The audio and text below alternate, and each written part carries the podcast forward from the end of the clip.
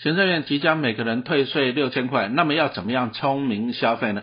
答案就是陈老师的金融股淘金术，总共十二堂课，总长度超过八个小时，再送你两个单元的资产配置课程啊，所以总共就十四堂线上课程，加起来超过十小时的还不够。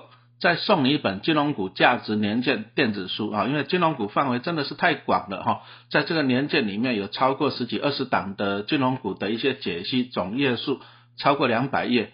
那看电子书还不过瘾，怎么办呢？再送你一本实体书，用金融股打造领席的好日子，全新的瓶装书，陈老师正在写。那你看行政院退税六千块，你只要拿一半。好，你就可以得到十四堂课十小时的线上课程，啊，金融股的淘金术，再送你一本电子书，再送你一本实体书，哦，投资自己才是最好的投资。哦，最近这个银行股啊，真的是消息坏消息不断啊，特别你看一下，像大家都知道美国嘛，啊，美国就那个细谷银行倒闭，那细谷银行倒闭后面有好几家银行也在倒闭了。接着又看到了那个瑞士信贷也出了一些问题，然后就导致怎样？哎，股价就暴跌，所以说影响到了第一个就是道琼指数也是啊，真的上下波动很大。那再就是银行股就变成了重灾区了哈。我们还是要来分析一下这些最主要的原因在哪里。那接着呢，大家都知道台湾股市就是最近已经就是慢慢的在公告配股配息了，结果呢，一些金融股啊，讲真的配的。啊，都不好看啊，甚至那个关谷金矿也都站出来讲了，今年的配息会比较去年啊衰退。好，那金融股可不可以投资啊？然后这个美国跟欧洲，如果说这些银行股啊一直倒闭啊，那会不会造成一个股灾、金融风暴？那会不会牵扯到拖累到台湾的金融股？我们今天来讨论一下这个问题哈。那其实啊，其实那个瑞士信贷啊，那把那个细股银行会倒闭哦。我们要来看它的原因在哪里？那过去其实过去也都还好了。你说像那个细谷银行也是在美国排名前前面的哦，它也是算绩优的银行哦。可是为什么会这样子？哎，临时间突然间就这样子出这种状况啊？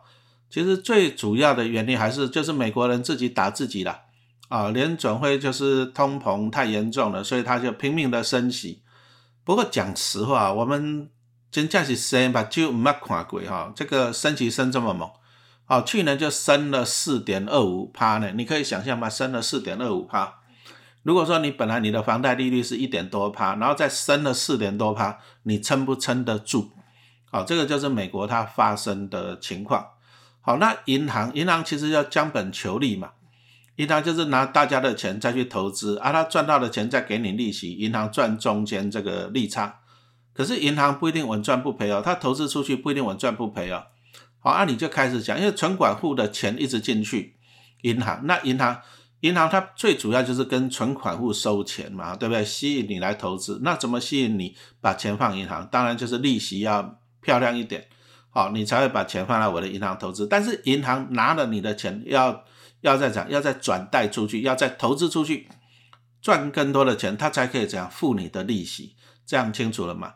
可是比较不幸的一点是在二零二零年、二零二一年哦，那那时候大家都知道嘛，啊疫情，然后美国联准会也真的是很猛了，这个利率直接就降到趴到地板上，好，那利率很低，然后呢，银行拿到这些存款户的钱，他出去投资就不好投资了，为什么？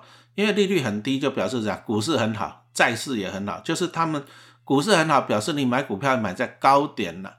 那债市很好是什么意思？也就是说，你买债券也会买在高高点，所以基本上这个二零二零、二零二一年哈，这些银行啊，甚至一些寿险、金控哈、保险公司，他们的资金出去，他们买到的股票在高点，他们买到的债券也在高点。不过债券是还好的，因为债券你毕竟你就放着领息嘛，对不对？虽然说好，比如说陈老师债券我买在高点。可是只要他债券给我的配息率还有一点五趴，那我给存款户的利息一趴，我还是赚零点五趴。我就算买在高点，我领息让他还你，我还是划算嘛，对不对？啊，最主要的症结点还是在美国了哈，就是去年通膨一严重，这个联准会真的也是太恐怖了啦。那那疫情一来就降息降到零，那升息又升到吓死人。啊，去年就升了四点二五帕，哈，一下就升了四点二五帕。升息是什么概念？升息就是钱放在银行会更值钱，因为银行的利率比较高嘛，所以说升息会引导怎样钱从股市流回去银行，也会怎样引导债券的钱流回银行，因为银行的利率高啊。可是问题来了，钱从股市流流到银行，股票便宜了，股价股票下跌，债券一样，债券也跟着下跌，因为债券的钱跑回银行去嘛，债券也跟着下跌。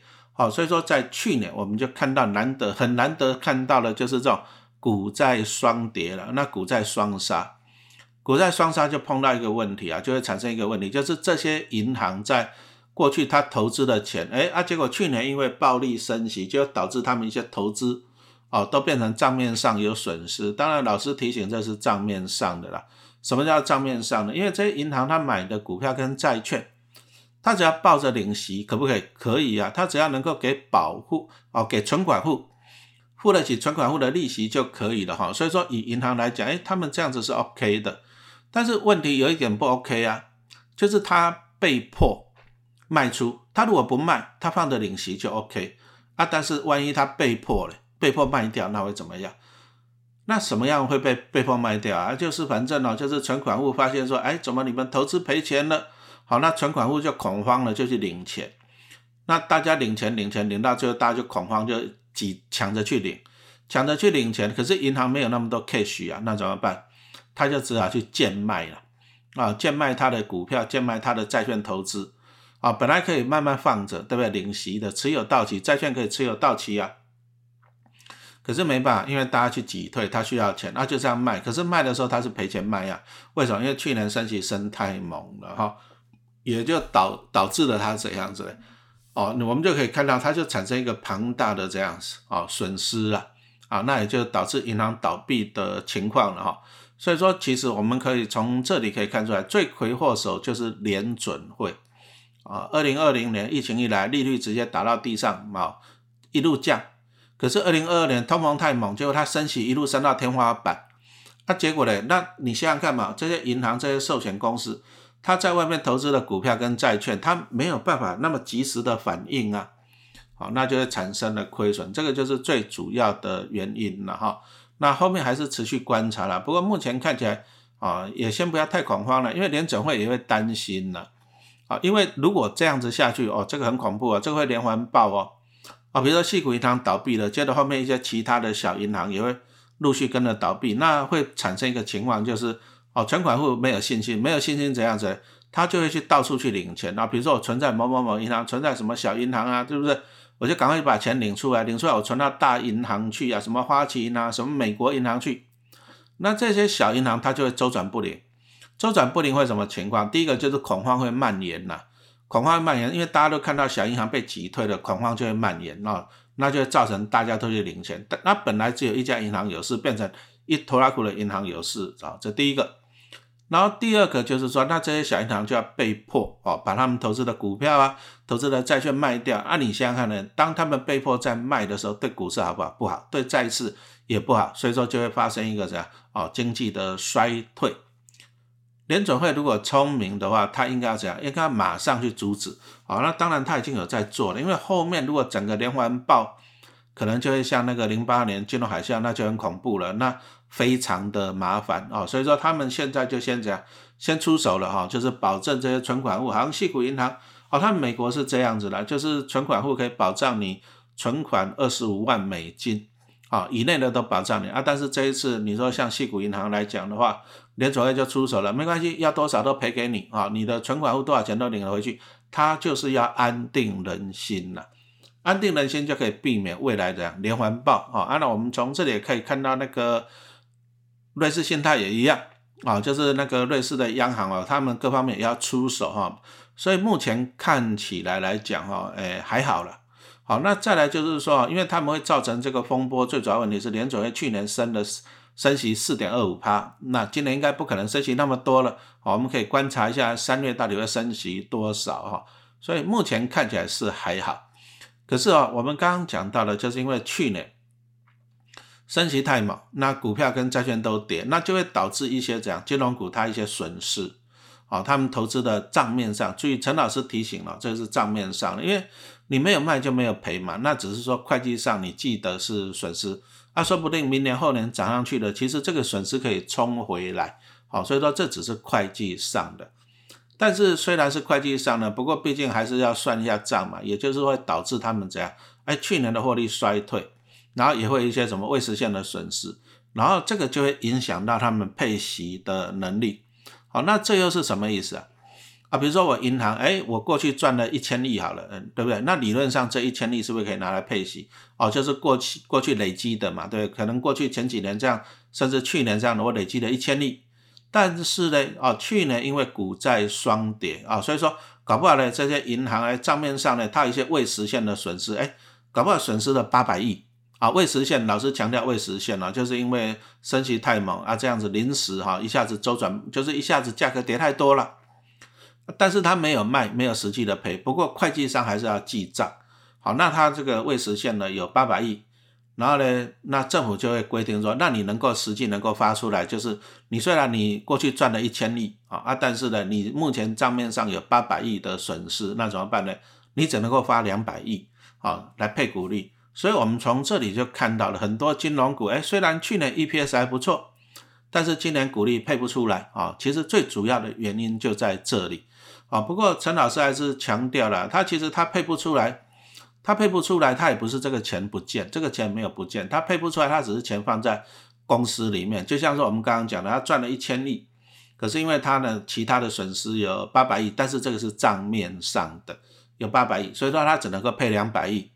那等到将来的，哎，将来如果说，哎，股市好了，搞不好他这个损失的八百亿变成损失五百亿了，哦，债券也好了，变成损失五百亿了，那他在今年啊，他之前是认为认定是八百亿嘛，所以说没办法配息，哎，那等到了，哎，将来股会是上来的时候，从赔八百亿到赔五百亿，哎，那是不是可以冲回来三百亿？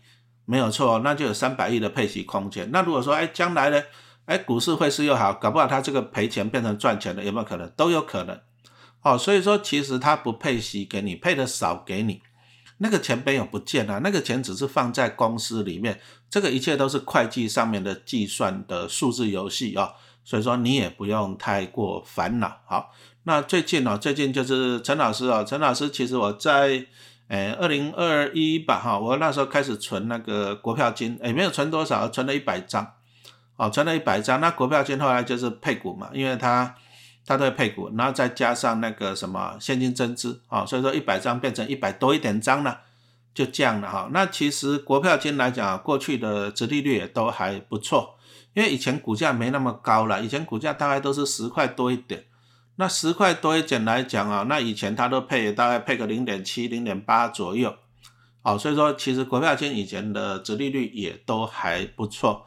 啊，但是很不幸的，啊，今年就宣布不配息，啊，终结连续十三年发股利的记录，啊，终结连续十三年发股利。好，那我们来看一下到底是什么原因。那当然了，这个国票金哦，这个股价就大跌了一波了啊，因为大家说啊，怎么样，怎么怎么样不配不配股利了啊，啊不配股利了，所以说本来股价十三块多啊，就被内除息，啊，就一路跌，啊，跌到十一块多，哈，十二块，十一块多。好，那我们来看一下这个什么是票券的业务啊？什么是票券的金控？哈，那重点投资的重点在哪里？那当然了，陈老师再稍微自录行销一下，陈老师最新的十二堂课的金融股的线上课程哦，我真的觉得你这个时候反而你要来好好的研究。其实你看零九年金融海啸的时候啊，金融股哎跌得很低哦，中信金跌到七块多哦，一大堆金融股都跌到个位数字哦，哈，像那个什么。玉山都跌到个位数字了，哎，其实你再回忆一下，反而是最好的买点啊。所以说今年你要去判断嘛，哦，为什么今年股利发的不发的不好？哦，除注意啊，今年股利是去年的获利，那去年是因为联总会暴力升息，那我请问你，暴力升息是不是一次性的？今年没可能再暴力升息的，联总会有种哈，你今年再升息四趴、四点五趴看看，我保证你美国的银行倒一片。好，连总也不敢了，那表示说去年这个暴力升级导致银行股获利衰退，这个已经是过去式了。今年不可能了，那你今年的股利少是因为去年获利少，可是这个是过去式啊。哦，所以说我们投资股票，其实你要看未来。啊，现在进行式，这个才是对的。我们反而啊，可以趁啊，现在在反映这些利空的时候，哎，你可以耐心好好的来挑选好股票啊，便宜来买进。那但是讲真的，金融股的范围又很广，这时候你是可以好好的来做研究。那陈老师。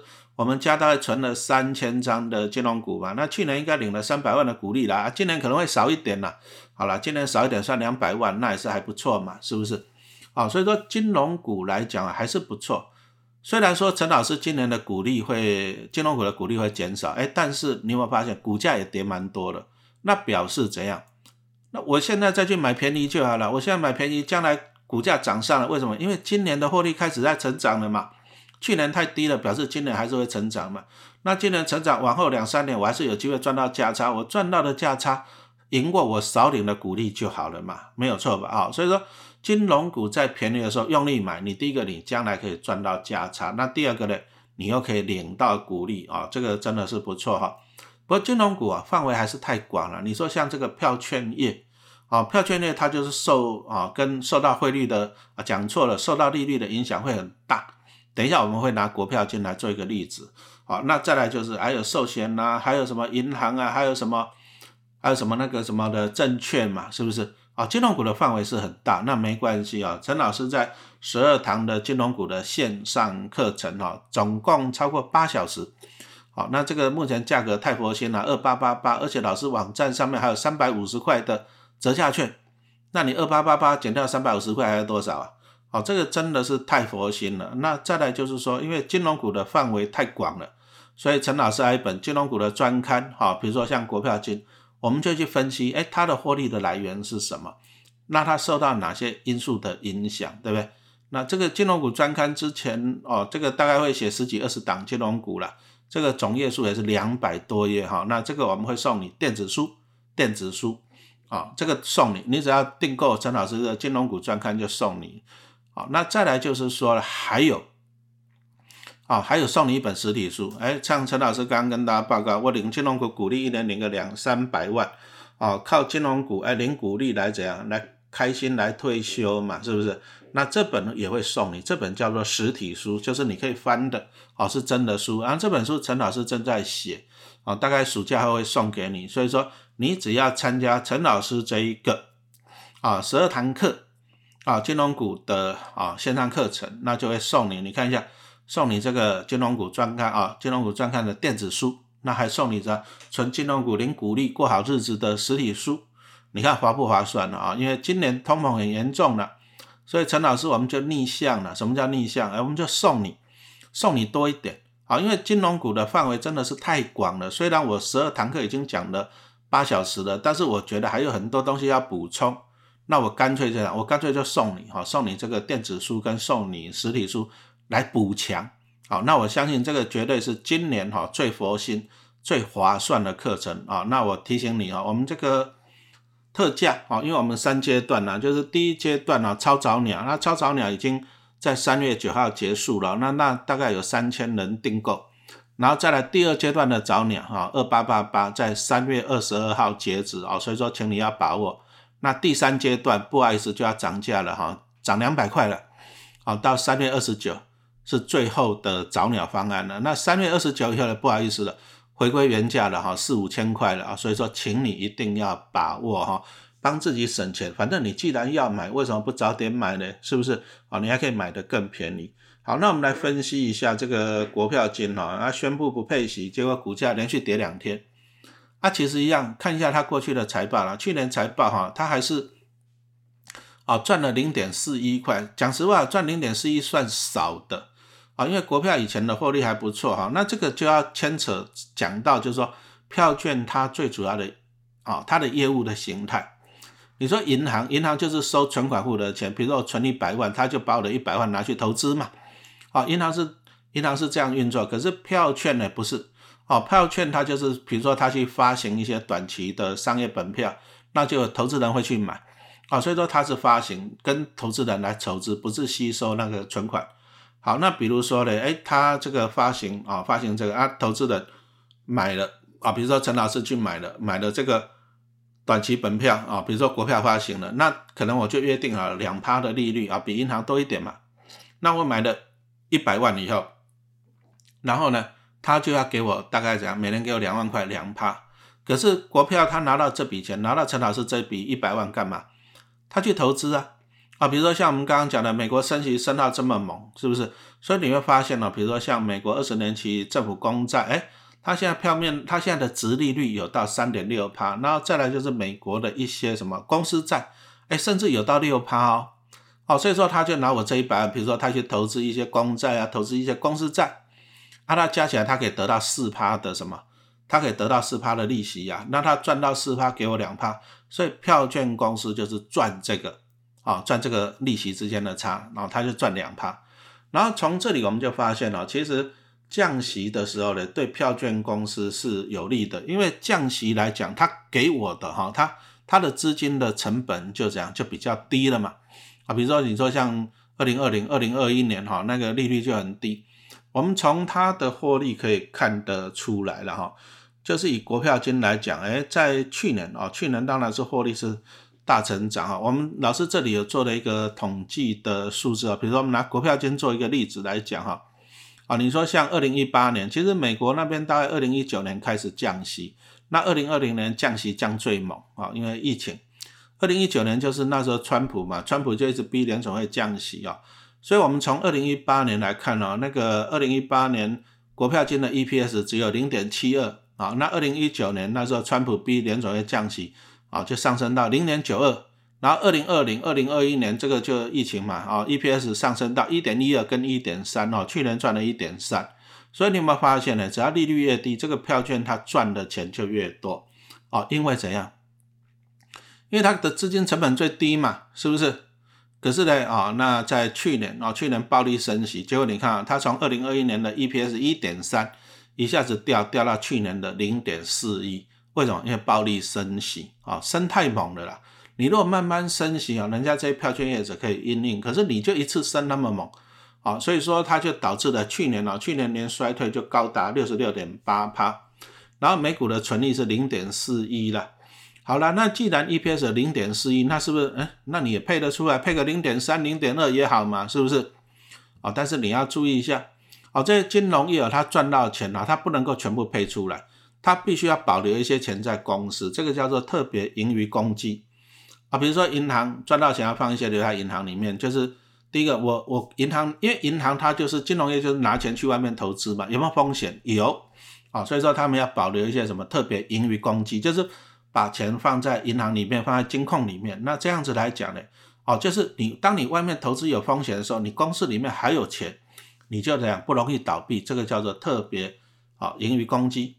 那因为又要保留，虽然有赚零点四一嘛，但是又要保留这种特别盈余公积。那搞不好配出来之后配零点一、零点二，那算了。所以董事会最后决定啊，不分配股利。好，那其实陈老师是赞成不分配股利的。为什么？因为国票金前一阵子不是在现金增资嘛？你可以 Google 一下。那陈老师也有去缴款了。现金增资就是跟股东要钱，那你既然跟股东要钱，你要配股利给股东，那不是拿我的钱配给我自己吗？那你如果说你既然现金增资了，就表示你公司需要钱，那你就不要配股利给我了啊。那这个我是我说实话是赞成的。按理说像玉山金，哎，他也是要办现金增资，可是他又要配股利，哎，那这个我就不是很喜欢了。为什么？因为你跟股东要钱再来配股利给股东，那那这是搞什么啊？所以说大家就。就评估一下了哈，那国票金呢，今年算单一事件了，因为它其实它过去配的都还不错哦。你说像去年也配了一点一五哈，那二零二一年配了一块钱哦。讲真的是过去都配的不错，但是去年就是因为美国这个联准会暴力升息，升太猛了，所以今年配不出来。那这个还是一句话讲，这个就是把它当做怎样单一的事件啊，单一的事件。所以说在研究银行股金控的时候。啊，金融股的时候你要注意哦，就是说，啊，你要去仔细看它的财报。那虽然说，哎，当它有赚钱，有赚钱，哦，公司有赚钱，那赚钱放在公司里面，它的会计名目叫做未分配盈余嘛。比如说我赚了一百亿，哇，未分配未分配盈余。但是你要注意看啊，它有一栏叫做其他权利。什么叫做其他权利？哦，就是说他们还是有去投资一些股票啊，投资有一些债券呢。那当你发生损失的时候，这个其他权利就是负的。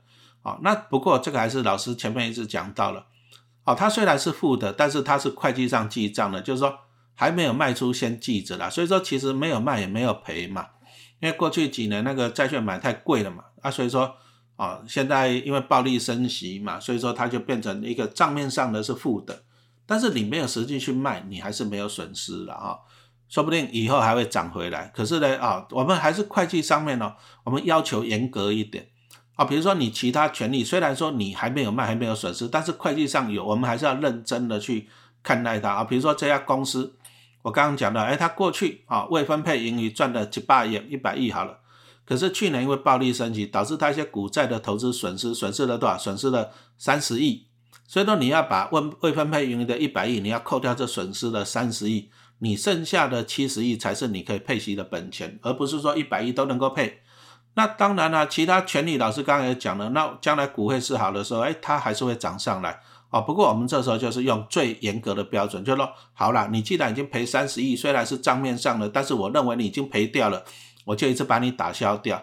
其实这个是好事的，就是用更严格的标准。那还是一句话讲啊，如果明后年涨上来，这三十亿负的变正的，哎，那这个你你打消掉了，你可以冲回来啊，对不对？哦，那你冲回来，冲回来这三十亿啊，你将来这三十亿就配息的能力了，哦，这样清楚了没有？哦，所以说它配息就是要未分配盈余，要减掉其他权利的损失，剩下才能够配息。好，那其他权利的损失只是说还没有卖，还没有赔，只是会计上的。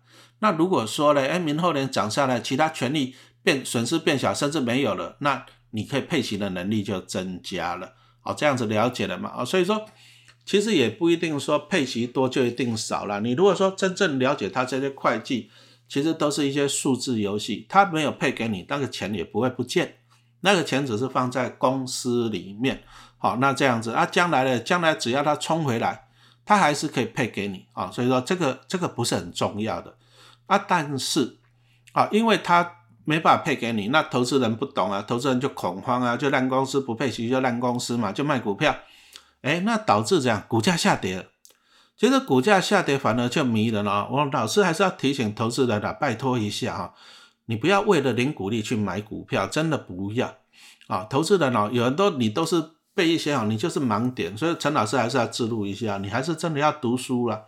那陈老师这个线上十二堂课啊，我都会详细的跟你解说哈，这些来龙去脉。啊，比如说你如果说你是玉三金的爱好者，你看去年也配不少，一点三多嘛，合起来股票跟现金一点三多啊。可是你看呢，哎，玉三金配的，你看一下去年的股除夕前股价是不是一路涨，涨到二十六、二十七吧？啊，是不是一路涨？那你看它配到股利很好，你就拼命追，结果你追在高点。可是今年玉三金的配息衰退啊，零点二现金，零点四股票，那你看大家就一路杀，从二十四杀到二十三。你从这里你有没有看到了？你因为要领股利，就你去追高，然后因为股利不好，你去杀低。哎，你追高跟杀低，到最后你你你赚到的，你领到股利赔偿价差，你还是撩紧呀，是不是？啊，不要为了股利去买股票。那好，国票金其实陈老师现在在关注它了，为什么？因为因为我之前我买了一百张嘛，啊，那好公司哦，好公司便宜要怎样？要要要加码。好，所以说陈老师最近在关注它，对不对？啊，它已经被连续杀几天了，啊，目前还目前先观察了。因为目前就是要看美国、欧洲这个金融股有没有连环爆。那如果连环爆来讲，哈，这个台湾的金融股还是会受到拖累，然后受到拖累呢，那导致股价下跌。我当然我要捡便宜哦，干嘛那么急着去买？是不是？好，那所以说哈，我们今天要讲的就是说，你要懂得一些公司哈，金控虽然说都是银行股哈，金融股，但是它还是有不同的什么东西呀？它是不同的业务啊，对不对？就像我们讲的，你说如果说票券，票券它是发行那种短期的票券，然后去投资长期的票券，好，那获利来源就是长期的减掉短期之间的利差嘛，所以说它受到利率的影响，啊，就会很大啊。但是我们还是强调了，美国去年这个暴力升级可能是应该是一次性的，好，那既然是一次性的，那今年呢？今年的情况是怎么样哈？国票金跟华票这个票券的业务，陈老师在那个。十二堂线上课程，哈，金融股的线上课程，我专门挑一个单元出来讲这些票券，啊，我真的建议你好好的来订购陈老师的课程，好好的来学习，很便宜的，真的很便宜的哈。然后我们来看一下，其实今年哈，你就这样子想嘛。虽然说现在利率很高，可是你觉得再升高的几率高不高？如果升高的几率不高，表示以后会讲下降的几率就会清楚了吧？下降的几率就会高了，对不对？然后再来，美国暴力升息，所以说一些讲，我刚刚已经讲到了，美国的国债啊、公司债、殖利率都上升了，哦，所以说国票金如果它今年不配股利，好事一件呢？为什么？他把这些钱本来要配给股东的，他拿去投资一些价格便宜的债券，殖利率在高点的债券，哎，这是好事啊。那将来如果说债券价格上涨，我他公司赚钱还是会回馈给我们股东嘛？哦，所以说你要了解，真的你要去了解这些金融股它实际的运作的状况哈。那国票金，我们来看一下，就是说今年哈前二月哈，它大概就是赚了四点三七亿哈，比起去年的二点九亿哇，成长了五十趴了哈。所以说。陈老师注意这一点哦，成长了五十趴，那累计每股的 EPS 达零点一三了，好，那如果说维持下去的话，那今年应该可以赚到零点七多，哦，也会超越去年的零点四亿，但是这个你还是要每个月去关注它的财报了，好，那接着我再来看一下，哎，它在二月底的时候每股净值是十点八九，哦，这个净值会不断的提升，比如说它每一季赚每，比如说它每一个月赚零点一，零点一就会放在净值。哦，所以说如果说哎十点八九，那下个月又赚零点一，就会变成啥？十点九九，哦，净值会上去。可是你看啊，像那个因为最近这个不配息大跌，啊，结果呢股价又从那个什么哎十三块多一路跌跌到十二块，跌到十一块了，哎，所以陈老师也在关注了。如果说股价哎跟净值差不多，甚至低于净值，哎，这个表示怎样子？相对的迷人啊。那陈老师在这个。十二堂课的金融股线上课程，也有讲到怎么利用股价净值比来做分析。好，我真的还是推荐你来买一下陈老师的课程，现在只要二八八八，而且还送你怎样折价券三百五，还送你一本电子书，还送你一本实体书哈。投资股票之前，请你先投资自己。好，那我们今天的跟大家的分析就讲到这里了。股票今天陈老师在注意了，如果真的便宜哈，我会很开心的哈。那你这样大概听得懂了吗？那还是一句话。哦，买卖自行判断哈，你要先怎样参加陈老师的课程，好好的学习哦。我相信你也可以怎样自己来钓鱼。好，谢谢收听。